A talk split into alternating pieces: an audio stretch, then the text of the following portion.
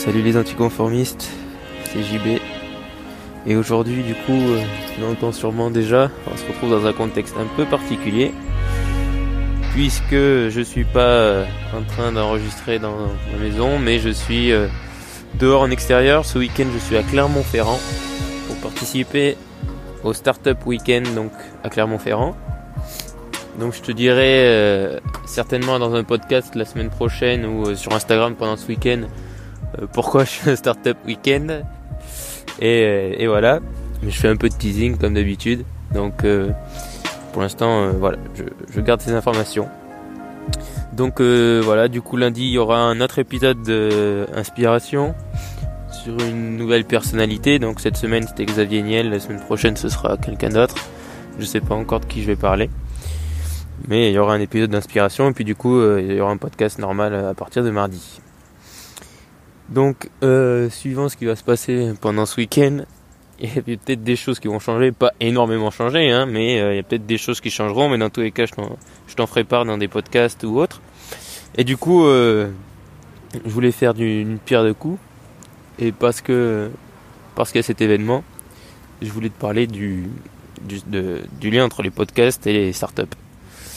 Donc, selon moi, encore une fois, si tu as une startup déjà, ou si tu projettes de créer une entreprise qui peut devenir une startup, hein, qui est, et que tu as ce genre d'idée en tête, je pense que là encore, créer une startup, c'est une excellente idée, puisque euh, tout ce qui est dur, en fait, un peu en mettre en œuvre quand tu crées une startup, c'est-à-dire que, bon, bien sûr, sans l'aspect vente, etc., mais même si tu fais, par exemple, du B2C, enfin, que tu es en relation avec euh, tout le monde, quoi, que tu ne fais pas de la vente aux entreprises, et que tu fasses de la vente aux entreprises ou pas, voilà, c'est euh, c'est important d'avoir un podcast parce que ça va te permettre de faire plein de choses.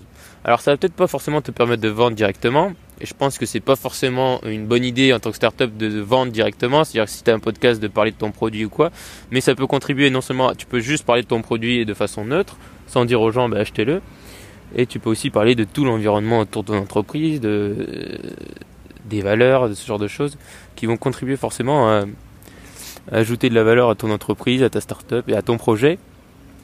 Et du coup, ainsi tous les gens qui écouteront ton ton podcast et qui auront une certaine image ça donnera une certaine image à ton entreprise, ça donnera des valeurs.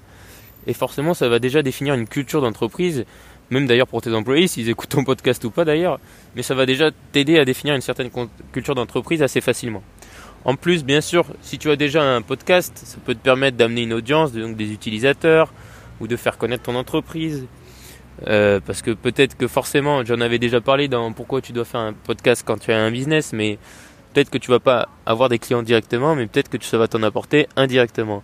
C'est-à-dire que peut-être que quelqu'un qui a écouté ton podcast à propos d'un certain sujet, a entendu que tu avais euh, un bon avis, que tu étais un expert, ou du moins que c'était intéressant ce que tu disais, il va peut-être en parler à un pote le jour où ce pote aura besoin du produit que tu vends, par exemple. Et ainsi de suite, et ainsi comme ça, et ainsi, euh, du coup, tu pourras avoir des clients ou avoir une, certaine renommée. Chose qui est difficile à faire quand tu pars de zéro. C'est-à-dire que si tu fais une campagne marketing, euh, c'est totalement différent. Je veux dire, même si tu fais de la, publicité Facebook, c'est totalement différent que de faire un podcast toutes les semaines ou tous les mois ou peu importe le rythme sur un sujet. Ou du coup, ton entreprise étant nouvelle, bah, ça permettra aux gens qui hésitent encore peut-être à tester tes produits ou à acheter des produits de te connaître ou de connaître les valeurs de ton entreprise de connaître un peu le mode, le mode de fonctionnement. Et ce, encore une fois, quelle que soit l'entreprise. C'est-à-dire que je pense qu'on se concentre trop euh, aujourd'hui quand on dit on va faire euh, des podcasts ou des vidéos sur, euh, sur le sujet. Mais au final, par exemple, le mauvais exemple, c'est les vidéos parce que pendant des années, les entreprises n'ont rien voulu faire avec YouTube, et, etc. Et elles ont compris trop tard, trop tard l'intérêt. Et quand elles s'y sont mises, elles ont fait des trucs dont personne ne voulait, je veux dire les podcasts, les vidéos que tu trouves sur les chaînes, par exemple, des entreprises ou peu importe, il y a vraiment des trucs horribles. Je veux dire, où c'est des vieux, on dirait des vieux PowerPoint, où les gens sont euh, littéralement euh, sur un fond blanc avec des vieilles images qui, dé, qui défilent. Il n'y a aucun rythme, il n'y a aucune originalité. Ça fait exactement entreprise et c'est pour ça que les gens sont pas sur, sont sur YouTube, c'est pour pas voir ce genre de choses. Donc forcément, ça ne marche pas.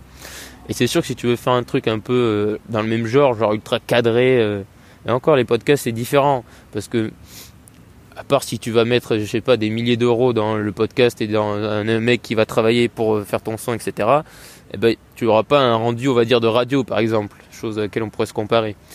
Mais euh, même une radio, ça fait quand même moins, moins entreprise que les vidéos d'entreprise que je trouve vraiment immondes et qui m'exaspèrent à chaque fois que j'en vois une.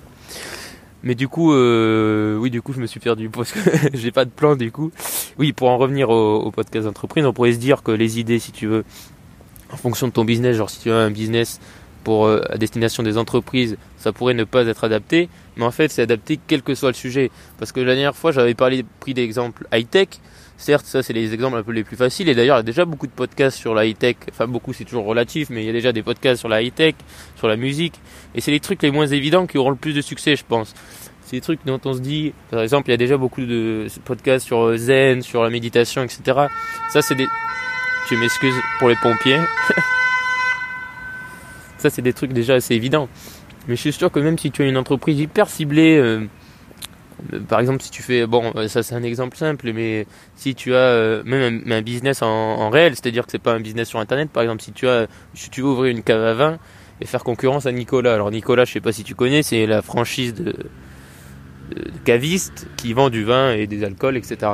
Et que tu veux faire concurrence, je pense que faire un show, genre le show sur le vin, bah, d'ailleurs un peu, un peu comme ce qu'a fait Gary Vaynerchuk, je sais pas si tu le connais, aux États-Unis tu peux faire la même chose avec un podcast sur le vin ou un podcast sur le vélo si tu as une boutique de vélo. Ça, je pense, ça pourrait être une super idée. Je veux dire, si tu parles toutes les semaines de vélo, en plus, les mecs qui aiment le vélo, ils sont vraiment passionnés. Et euh, moi, j'adore le vélo. Donc, si tu fais un podcast sur le vélo, que tu as ta boutique, si c'est en ligne, eh ben forcément j'irai jeter un coup d'œil. Et si c'est à côté de chez moi, ben forcément j'irai dans ton magasin. Parce que je sais que tu es un mec qui connaît, qui s'y connaît, puisque tu parles de vélo toutes les semaines ou tous les jours, enfin, ou de façon régulière. Et forcément, ça va attirer des gens. Chose qui est beaucoup plus difficile à faire quand tu pars de rien. Et que, à moins d'avoir vraiment un produit extraordinaire dès le début, mais c'est toujours très très rare, je veux dire, d'être un Facebook, Snapchat ou Instagram, c'est toujours très rare. Mais si tu as un bon produit, mais que juste ça prend du temps de se faire connaître et de l'améliorer, bah avoir des gens déjà qui vont t'écouter. Par exemple, si c'est une application, quelque chose comme ça, bah forcément c'est des gens qui vont tester l'application, qui vont peut-être continuer et persister. Et si c'était juste des gens, on va dire euh, au hasard, qui l'auraient téléchargé au hasard, ils l'auraient téléchargé une fois, puis ensuite ils l'auraient supprimé. Alors que là, s'ils te connaissent et s'ils t'écoutent par exemple toutes les semaines ou de façon régulière, bah, ils vont persister et tester l'app ou le produit que tu vends ou le service euh, que tu leur rends.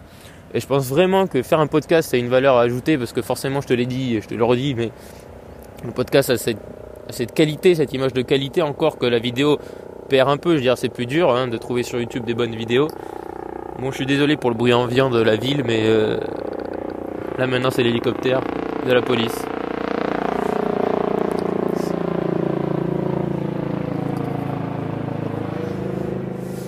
Et donc forcément, il y a une super image, c'est-à-dire il y a vraiment une image de qualité, Enfin, il n'y a pas d'image en l'occurrence, mais si tu veux, voilà, tu as compris ce que je veux dire. Ça renvoie vraiment un bon signal de qualité.